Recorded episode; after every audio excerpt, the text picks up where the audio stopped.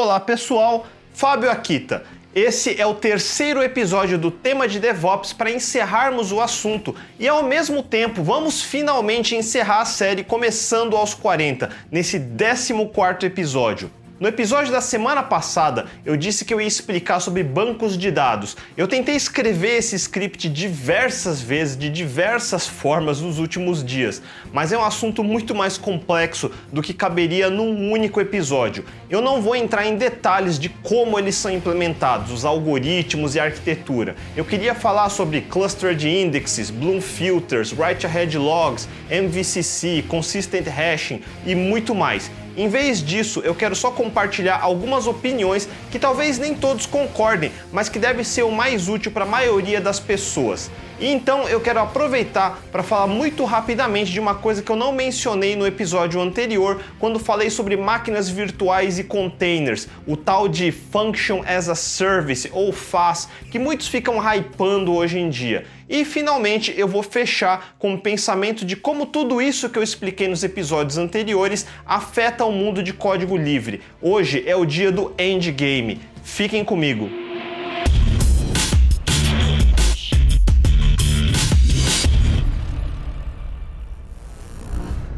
Como primeiro assunto, vamos falar rapidamente sobre bancos de dados e arquitetura. Se você tiver mais interessado em ir direto para a parte de Function as a Service, vá para esse tempo indicado aqui embaixo. E se quiser ir direto para a conclusão, vá para este outro tempo aqui embaixo. Se você é iniciante, eu não recomendo tentar instalar e configurar manualmente nenhum banco de dados sozinho, nem os bancos relacionais como MySQL ou Postgres e nem os NoSQL como Redis, MongoDB ou Cassandra. Não adianta só seguir um tutorial e fazer rodar. Garantir que você não vai perder dados é muito mais do que meramente fazer um servidor rodar. Seguir um tutorial é absolutamente trivial. Todos os bancos têm dezenas de configurações diferentes que devem ser planejadas exclusivamente para o uso da sua aplicação. Não existe uma única configuração que serve universalmente para tudo. E não, NoSQLs não são mais fáceis de configurar ou dar manutenção do que os bancos relacionais. Se você tem essa noção de algum lugar, tire isso da sua cabeça. Eu diria que uma infraestrutura NoSQL de verdade dá tanto trabalho ou mais do que bancos relacionais especialmente se realmente formos eliminar pontos únicos de falha e tivermos requerimentos de estratégias de recuperação de desastres com zero downtime, ou seja, o banco sempre estar disponível mesmo que um dos servidores do cluster sofra algum problema. Se você for programador, aprenda SQL e o modelo relacional corretamente. Você precisa saber como fazer queries decentes. A pior parte de uma aplicação é quando o desenvolvedor acredita que a biblioteca de mapeamento objeto relacional que ele está usando, seja Hibernate no Java, SQL Alchemy no Python, Active Record no Ruby, Eloquent ORM no PHP, nenhum deles vai fazer queries eficientes para você. E queries ineficientes é um dos principais ofensores em desperdício de memória e performance. Não adianta trocar de banco se seu código é uma porcaria, nenhum banco vai fazer mágica. Muita gente acha que usar um MongoDB é bala de prata para combinar facilidade de uso e performance, especialmente para iniciantes. Se você não assistiu meu episódio sobre o livro The Mythical Man Month, aqui vai um resumo. Não existe bala de prata. Para começar, se você subir uma instância de MongoDB e deixar ele sozinho, já começou errado. MongoDB não tem garantias de 100% de durabilidade. O melhor caso de uso do Mongo é que o dataset caiba inteiro em RAM. Todas as operações são feitas em RAM, é o que garante sua performance, mas isso significa que se a máquina der pane antes da RAM ter chance de dar flush para o disco, você vai perder dados. Você pode configurar para que ele garanta mais durabilidade. Por exemplo, hoje quando você manda gravar alguma coisa no Mongo, ele devolve OK, antes de realmente ter gravado. O ok do Mongo é mais tipo, beleza, eu recebi a ordem para gravar, quando der eu gravo. Diferente de um banco relacional que só dá ok se garantidamente o dado foi gravado. Você pode configurar o Mongo para fazer o mesmo, devolver ok só se garantidamente uma outra instância de réplica master recebeu o dado, mas aí você perde a performance, que era justamente o que te fez escolher o Mongo em primeiro lugar. Aliás, uma instalação mínima de Mongo precisa de pelo menos duas instâncias em réplica 7. Eu disse que o sweet spot é o dataset KB em RAM, mas você não tem RAM infinita. Se você pretende armazenar ordens de grandeza mais dados do que cabe em RAM, talvez precise fazer shards, mas configuração de shard precisa ser planejada do começo. Mudar de uma configuração sem shard para ter shard não é só ligar ou desligar uma chave. Você vai ter que refazer toda a infraestrutura do zero e mover todos os dados de lugar se escolher errado some replicação e sharding para configurar e você criou um emaranhado de gato para resolver. Portanto, não. O MongoDB não é mais simples do que qualquer outro banco se você realmente vai usar da forma certa. Instalar na sua máquina só para brincar, qualquer banco é simples, não só o Mongo. Um NoSQL Wide Column Store como Cassandra, apesar de ter similaridades com bancos relacionais só na superfície, especialmente nos esquemas e no CQL, que é o similar a SQL, não tem absolutamente nada a ver. Eles são como Key Value Stores multidimensionais com column families e foram feitos para serem bancos altamente distribuídos, com múltiplos nós num cluster, de preferência em múltiplas regiões diferentes. Cassandra não foi feito para usar numa única instância, como banco de um blog. O sweet spot dele é funcionar em cluster, com múltiplos nós e com muita escrita. Aliás, a maioria dos NoSQL é alguma derivação de uma estrutura de chave e valor, os Key Value Stores, como um hash ou um dicionário que qualquer linguagem de programação tem. O próprio Mongo, para mim, é um Key Value, onde o value é um documento JSON, por isso chamamos de Document Store. O sweet spot deles é localizar um valor tendo a chave em mãos. Diferente de um banco relacional, a maioria não é nem um banco transacional e nem um banco analítico analítico, ou seja, que você pode sair fazendo queries como em SQL com qualquer critério a qualquer momento. Pesquisas em banco NoSQL precisam ser planejadas, indexadas com antecedência. NoSQLs tendem a ser bancos que você quer que funcionem em clusters, com shards, ou seja, nenhum servidor tem todos os dados que você precisa ao mesmo tempo. E se sua pesquisa for mal planejada, ela vai ter que ir vasculhando em todos os nós da rede, e isso custa processamento e custa tempo, muito tempo. E um aviso muito importante que eu já dei em outros episódios: você não é o Facebook, nem o Google, nem o Netflix, nem o Uber. As experiências de engenharia dentro do Uber só têm valor para outro produto com o mesmo nível de escala do Uber. Aceite a seguinte realidade: os 99,999% de nós jamais vai chegar a uma fração da escala do Uber. Portanto, as decisões mais críticas de infraestrutura que eles relatam e que dão excelentes blog posts e palestras são quase como ficção científica para a gente. É legal de ver, mas não nos impacta de nenhum jeito. Um exemplo disso foi um blog post incendiário de um engenheiro do Uber de 2016 intitulado Por que a engenharia do Uber migrou de Postgres para MySQL, acusando o Postgres de ter uma arquitetura ineficiente para escritas. Se você ler só isso, vai sair dizendo que nem um idiota, putz, temos que migrar nossos Postgres para MySQL porque ele tem defeitos de escrita. Tem ideia de quão imbecil isso soa? Para começo de conversa, o teor do artigo se refere a limitações do Postgres em casos extremos de grande volume de update ou atualizações. E novamente, na escala do Uber. Tanto MySQL quanto Postgres são excelentes escolhas para todos os casos que você precisa de um banco relacional e que por acaso é a grande maioria dos casos. Programador é muito crédulo, fica acreditando em conto do vigário toda hora, é impressionante. Parem com isso.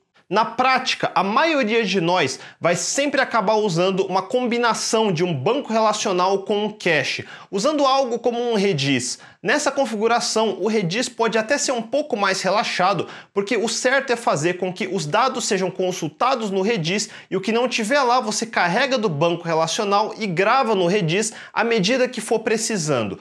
Portanto, o Redis pode ser reconstruído do zero, mesmo se der pane e precisar derrubar tudo. E você usa o Redis para manter coisas pesadas de calcular e gravar num banco relacional, como agregações, coisas como contadores, médias e outras métricas que agregam múltiplas linhas do banco. Num banco relacional, o que mais custa performance é escrever mais do que ler. A escrita precisa ter o tal ACE de garantido, atomicidade, consistência, isolamento e durabilidade. Dados escritos precisam garantidamente estar no disco de tal forma que uma pane inesperada não faça você perder dados. Múltiplas conexões escrevendo ao mesmo tempo não podem um pisar no pé do outro. Você precisa de um esquema de concorrência como o Multiversion Concurrency Control ou MVCC, que a maioria dos bancos usa hoje em dia. E você precisa de transaction logs para conseguir dar rollback ou voltar ao estado original dos dados se uma transação de múltiplas operações dá pau na metade. Numa aplicação com grande pressão de escrita, digamos um e-commerce em dia de Black Friday, fechando várias compras por segundo, você deve programar sua aplicação para usar filas. Toda nova compra entra na fila e vai sendo escrito no banco à medida que der. Você nunca pode só aumentar a quantidade de servidores de aplicação web e deixar conectar todo mundo ao mesmo tempo no mesmo banco. Isso só vai aumentar a contenção e no final ninguém consegue escrever. Então é melhor todo mundo entrar numa fila e só a fila gerenciar o banco. As leituras usam caches de Redis e isso tira a carga de pesquisa do banco. O grande gargalo numa aplicação web é o banco de de dados, porque mesmo com replicação e sharding, você sempre vai ter contenção por causa das garantias ACID. Além disso, num banco relacional você aprende na faculdade a ideia de normalização, onde separa os fatos em tabelas e faz referências entre as tabelas, de forma a diminuir ao máximo a redundância dos dados entre tabelas. Do ponto de vista de modelagem, assim é mais bonito, mas uma verdade é que do ponto de vista de performance, quanto mais você normalizar, pior pode ser a performance. Tanto bancos relacionais quanto NoSQL privilegiam tabelas denormalizadas. Você faz trade-off de redundância e mais uso de disco para ter mais performance. Uma coisa cara no processamento de pesquisas é justamente fazer join entre tabelas. Por isso, bancos como Postgres oferecem recursos como views materializadas.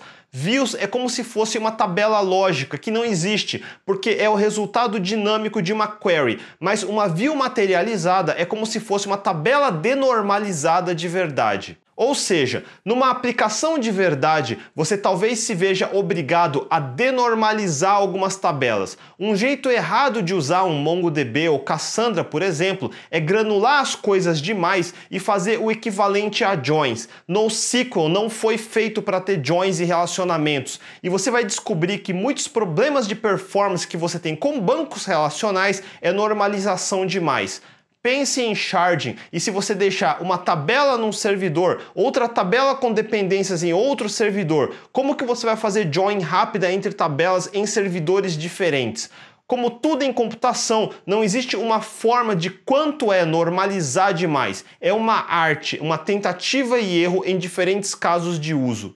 Um exemplo bem idiota, a famosa tabela de estados. A grande maioria dos programadores faz uma tabela separada chamada estados, com uma coluna de código para colocar, por exemplo, SP e outra coluna de nome para colocar São Paulo. Daí, numa outra tabela de cadastro, você tem um campo estado ID, que é uma referência para a linha da tabela de estados. Agora, toda vez que você precisa puxar o cadastro, precisa fazer um join com a tabela de estados. Eu acho isso desnecessário. Eu colocaria SP e São Paulo direto na linha da tabela de cadastros e um select simples sem join vai devolver tudo que eu preciso. Mas aí toda linha vai duplicar São Paulo toda vez. Foda-se. A probabilidade do estado de São Paulo mudar de nome é praticamente zero. Se um dia mudar assim, vai custar um pouco caro da update em todas as linhas de todas as tabelas que ficou com isso duplicado. Mas isso é uma possibilidade remota. Para que eu vou normalizar dados que nunca mudam? Mas isso significa que não pode haver o caso de alguém mandar gravar São Paulo com tio e de outro lugar alguém mandar gravar um São Paulo sem acento.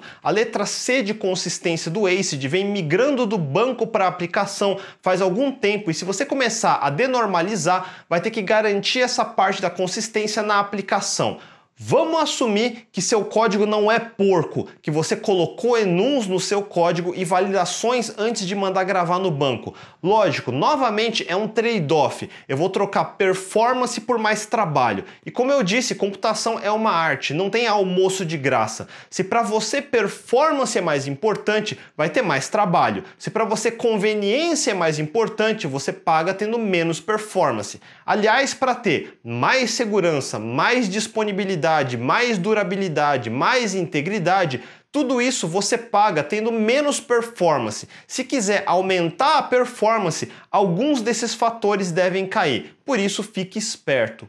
E no final, o que você vai ter com mais frequência é uma solução híbrida, independente da sua linguagem favorita ou framework web. O mais comum é você usar um banco relacional. Eu pessoalmente gosto de Postgres, mas não há nenhum motivo para não usar MySQL com InnoDB, ou mesmo seus forks como as versões da Percona ou MariaDB. Você vai acabar movendo a consistência para a aplicação com boas validações e bons testes no seu código. Também vai acabar denormalizando algumas tabelas para evitar joins desnecessários. Sempre criar índices corretamente, mas também evitar criar índices demais, porque quanto mais índices, pior a performance de escrita no banco. Você também quer evitar gargalos de leitura e gargalos de escrita. Para otimizar a leitura, você quer colocar um cache na frente do banco relacional. Você vai programar para primeiro procurar o que quer num Redis. Se não achar lá, ou seja, tiver um cache miss, daí vai no banco relacional puxar os dados e gravar no Redis para estar lá da próxima vez com algum período de tempo para expirar esse dado. E opcionalmente, se não quer o risco de parar o banco caso venham escritas demais, você vai programar sua aplicação para colocar o pedido de escrita numa fila, seja no próprio sistema de publish e subscribe do Redis ou numa fila de verdade como o RabbitMQ. Significa que o tempo geral de escrita deve ser mais lento do que mandar direto para o banco, mas se por acaso vier um pico inesperado que o banco não está preparado para receber, em vez dele dar timeout e perder as operações, é sempre melhor ficar mais lento, mas que garantidamente uma hora vai executar e gravar. E não, Programar com um framework assíncrono, seja Node.js ou qualquer outro que hoje em dia suporte async await, também não é uma bala de prata. Ajuda um pouco, lógico, mas não resolve o problema de picos e gargalo de concorrência no banco. No dia da Black Friday, o que resolve o problema são filas, estruturas que você consegue controlar. Async await são bons para ajudar, mas são só mais uma ferramenta e nunca a única solução que vai resolver tudo. E se você precisar fazer uma coisa chamada Full Text Search, que é pesquisas como você faz numa Amazon.com, onde você encontra produtos similares e tem resultados por relevância, você tem suporte a isso tanto no MySQL quanto no Postgres. Mas na ideia de tirar o máximo de processamento do banco, o certo é manter um outro serviço só para isso. No caso, um Elasticsearch, que é um dos melhores para Full Text Search. Toda vez que você escrever no banco relacional, também manda escrever no Elastic. Novamente, vamos gastar mais recursos para ganhar performance dos dois lados, é um trade-off. Se você usa Heroku, significa que sua aplicação web roda em um ou mais dynos web e você tem um ou mais workers assíncronos que rodam em dynos de workers. Você pode ter um Heroku Postgres configurado com um follower para onde você vai redirecionar as queries mais pesadas. Adicione a isso também o Heroku Redis ou outros SaaS como Redis Cloud para cache. Eu adicionaria um Cloudinary se sua aplicação precisar armazenar e processar uploads, um SendGrid se precisar mandar e-mails, um Rollbar para guardar logs de erro, um New Relic RPM para monitorar a performance da aplicação e um Bonsai Elasticsearch para funcionalidades de pesquisa avançada. Espera gastar algo em torno de 200 ou 300 dólares ou uns mil reais por mês. E parece muito? Não é, porque se você pretende instalar e configurar e manter tudo sozinho, você precisa de um sysadmin que vai te custar 5 a 10 vezes isso por mês. E isso só compensa se você for manter pelo menos 10 aplicações iguais a essa. Se você realmente for manter parte disso sozinho, você que é sysadmin vai acabar usando um IaaS como o AWS ou Google Cloud. Nesse caso, vai configurar as coisas com Kubernetes, Helm, Terraform e mesmo assim o ideal vai ser manter o banco de dados gerenciado em produtos como o AWS RDS ou AWS Aurora ou o Google Cloud SQL. O banco de dados é a pior parte para se manter, acredite. O trabalho simplesmente não compensa a menos que você seja muito grande. E eu não estou nem dizendo o tamanho do Uber, mas você precisa estar tá lidando com terabytes diários de dados críticos para compensar uma solução sob medida. É tudo uma questão de gerenciamento de risco, um trade-off entre pagar mais para ter mais segurança. Quanto custa para o seu negócio ficar fora do ar por dois dias numa Black Friday? Quanto custa para o seu negócio perder os dados financeiros de meio dia de negociações? Na verdade, quanto custa perder um dia dos seus dados? Se você disser que não tem nenhum problema, eu questionaria a importância da existência do seu produto.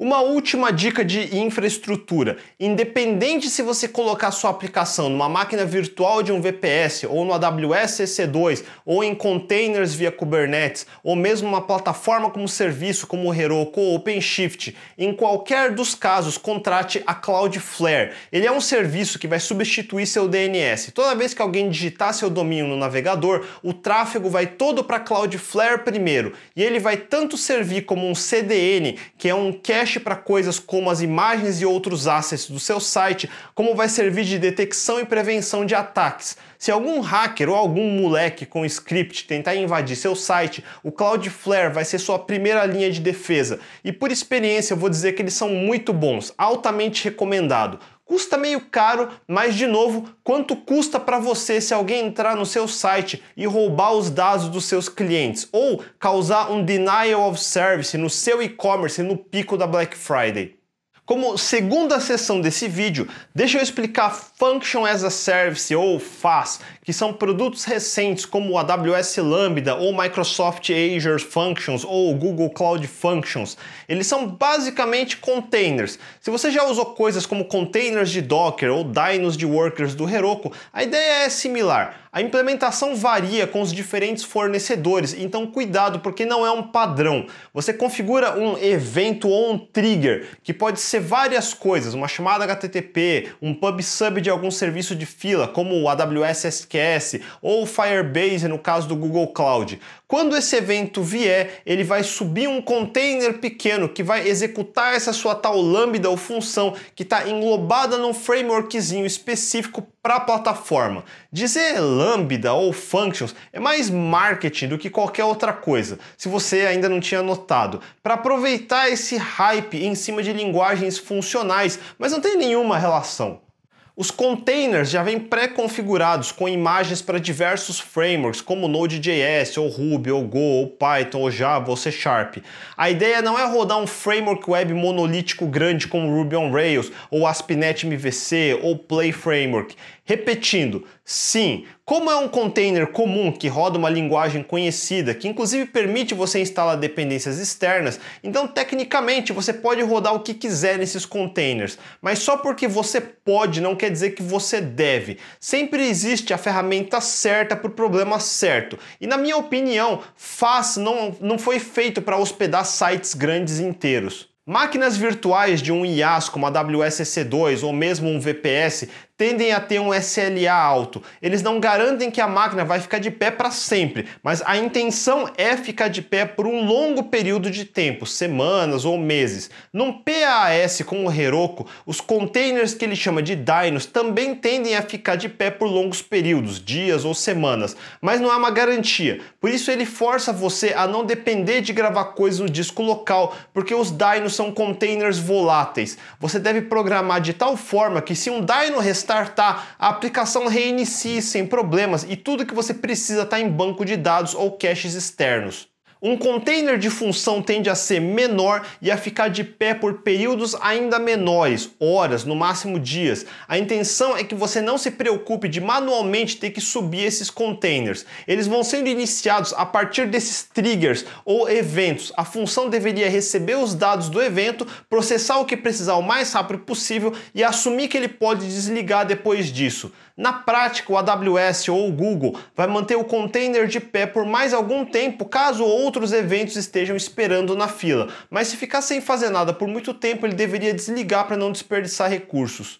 Como é possível receber um trigger de tipo HTTP? Ou seja, você poderia apontar seu navegador para uma URL que seja gatilho para ativar uma função e de dentro da função você poderia conectar num banco de dados e devolver um HTML, você pode ficar tentado a colocar um site ou pior, uma aplicação web inteira e vai funcionar. Existem alguns frameworks web mais enxutos feitos para tentar tirar vantagem disso.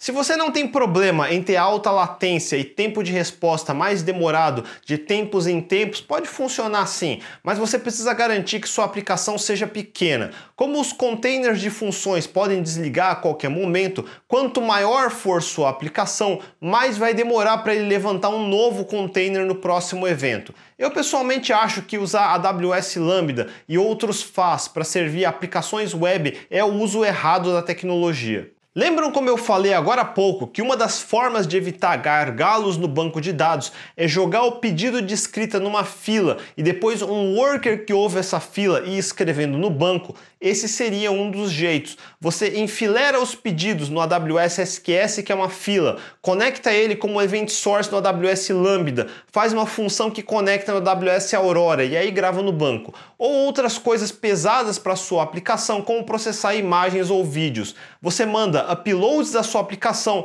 para o AWS S3, daí manda enfileirar a ordem no AWS SQS e de novo vira event source para um Lambda, que vai puxar o arquivo do S3, processar e jogar de volta no S3 ou mandar para o AWS Redshift. Eu diria de maneira simplória que o AWS Lambda tá para a AWS como um dyno de worker tá para o Heroku. Ele não é nenhuma grande revolução, como muito palestrante ou blog post faz parecer. Ele é mais um subproduto do uso de containers para tentar desperdiçar menos recursos. Em vez de você subir um EC2 inteiro e deixar ele esperando sem fazer nada até ver alguma coisa para rodar, melhor criar um container que vai ficar simplesmente desligado se não tiver nenhuma atividade. Ele é melhor para aplicações que não tem tanto tanta atividade assim o tempo todo. Por exemplo, quando de noite ou de fim de semana não vem nenhum novo evento ou vem muito pouco. E é bom também nos casos onde sua aplicação tem picos difíceis de prever. Com esse sistema, ele pode subir múltiplos containers se a fila tiver com muita pressão.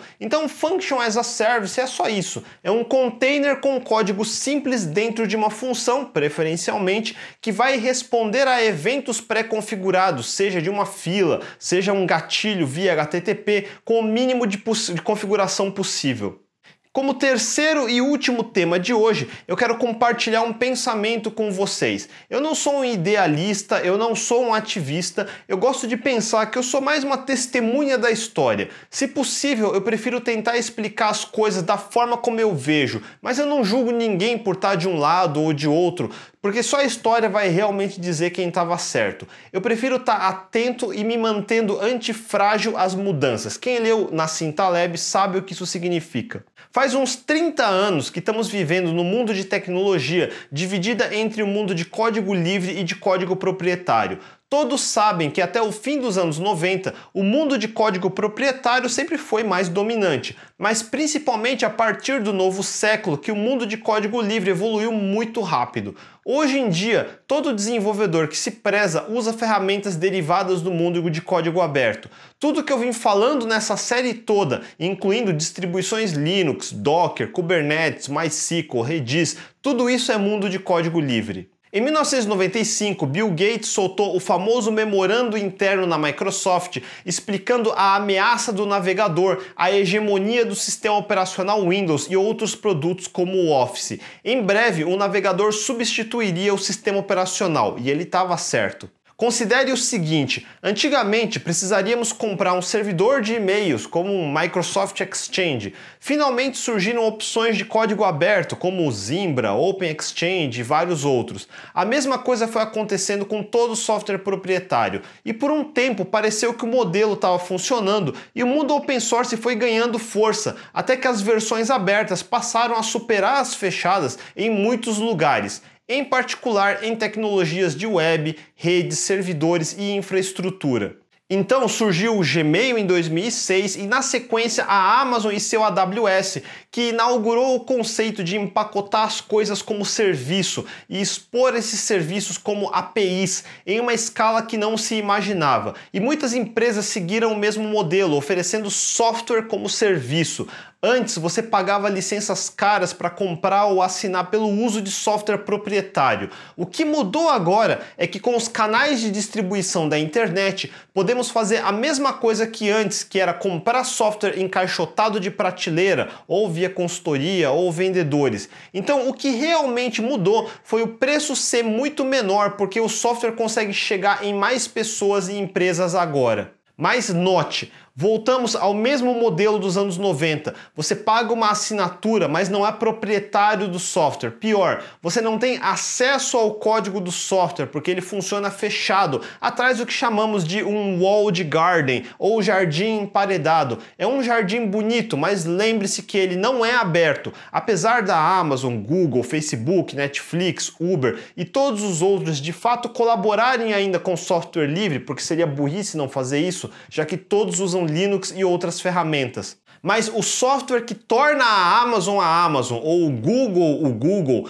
jamais vai ser aberto. O AWS é o Windows da Amazon, o Google G Suite é o Office do Google. Custa muito caro criar uma versão aberta que seja igualmente competitiva, especialmente porque estamos falando de larga escala. Quanto mais eles crescerem, mais difícil vai ser para qualquer outra empresa conseguir competir com eles. Então é um mercado com uma barreira de entrada enorme e você basicamente trocou o Microsoft Office proprietário pelo Google Docs, que também é proprietário. Na prática, a maior parte do software que realmente dependemos no nosso dia a dia é proprietário, mas achamos que está tudo bem porque roda no navegador e não no Windows. Mas tudo que tem acesso livre, na verdade, é pago com os dados da sua privacidade. E eu nem sou necessariamente contra, mas se você de alguma forma achava que é idealista de software livre usando tecnologias do Google ou Facebook, hoje já está no mundo fechado na sua maior parte. E você é equivalente a ser evangelista da Microsoft nos anos 90. De novo, nenhum problema nisso, só esclarecendo que não é o que você achava. Considere que muito do que hoje é mantido como software livre não são nada mais do que bibliotecas que consomem APIs. Eles sozinhos não servem para nada, são só cascas em cima de clientes de HTTP. Toda a biblioteca da Amazon, do Google, do Facebook conectam com os serviços deles e só servem para isso. Muitos desenvolvedores de software livre, como o Salvatore, que criou o Redis, têm reclamado disso faz meses. Eles chegaram a mudar a licença para uma mais controversa, que impede que empresas como a Amazon ou Google possam usar produtos como Redis Search, Redis Graph, Redis JSON e outros produtos. Aos poucos, você vê uma Amazon agindo como a Microsoft dos anos 90, adotando software de fora, criando modificações que atraiam as pessoas para sua versão proprietária e depois fechar as pessoas dentro do seu walled garden. Veja o AWS Aurora, que é um MySQL modificado e cuja modificação não é open source. Daí eles lançam o AWS Lambda e uma gama de outros produtos que basicamente vão prender você dentro da AWS. Uma vez que você adotar esses produtos e seu negócio realmente der certo, você não vai mais sair de lá. Lembra que os desenvolvedores reclamavam de Windows e Office? A AWS é o novo Windows e Office, caso ainda não tenham percebido. E eu comecei a pensar em outra coisa por causa de retro gaming e meu hobby gostando de tecnologias antigas. Se eu pegar um computador dos anos 80, um Commodore 64, eu consigo rodar todos os softwares daquela época. Se eu pegar um Game Boy, eu ainda consigo rodar todos os cartuchos. E como foram feitos dumps dos cartuchos, CDs e DVDs, então todos os jogos foram preservados em algum site. Essa parte do passado está preservada para sempre. Mas se eu pegar um celular Android de primeira geração, o HTC G1, muitos dos serviços neles não funcionam, porque eles são só cascas para software as a service, que já não existe mais. Vários hardwares de 10 anos atrás vão começar a falhar sem serviços para conectar. Consoles de videogame é outro exemplo. Se a PlayStation Network decidir que nenhum PS3 pode mais logar na rede deles, você basicamente perdeu o uso desse hardware. Todo jogo online daqui a 20 anos, sem os servidores proprietários, não vão servir para mais nada. Não tem como preservar mais esse software. Daqui 40 anos, uma geração não vai ter como saber o que se usava nos anos 2010, a não ser por fotos de tela. Eu posso rodar o Windows 95 hoje em dia se eu quiser, mas a gente não vai poder rodar o Google Docs de 2019 daqui a alguns anos.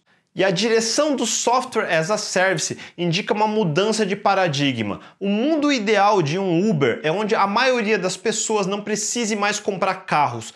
Uber é carro como serviço. Para um Airbnb, o mundo ideal é onde a maioria das pessoas não precisasse mais comprar casas. Airbnb é casa como serviço. iFood é comida como serviço. Netflix é entretenimento como serviço. Spotify é música como serviço. Você não tem mais propriedade sobre sua mídia de música ou filmes e assim por diante.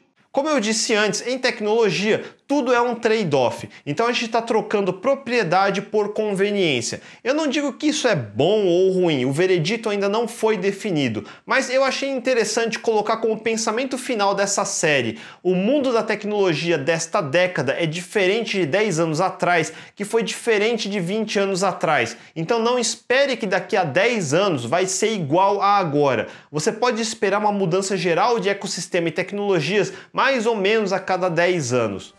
E com esse pensamento, eu tenho o prazer de finalmente encerrar essa série. Eu realmente não pensei muito quando comecei. Eu imaginava que eu fosse encerrar em 3 ou 4 episódios e acabou se tornando uma minissérie de 14 episódios. Eu publiquei o primeiro episódio em 22 de janeiro e eu não pulei nenhuma semana. E eu quis encerrar exatamente hoje porque coincidiu de ser o dia do endgame, claro.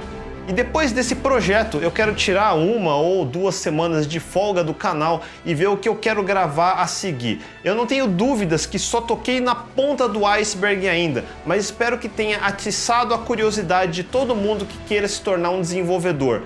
Mandem dúvidas e sugestões nos comentários abaixo. Se curtiram o vídeo, mandem um joinha e por favor compartilhem o vídeo para ajudar o canal. Não esqueçam de assinar abaixo e clicar no sininho para saber quando eu vou voltar. A gente se vê na próxima. Até mais!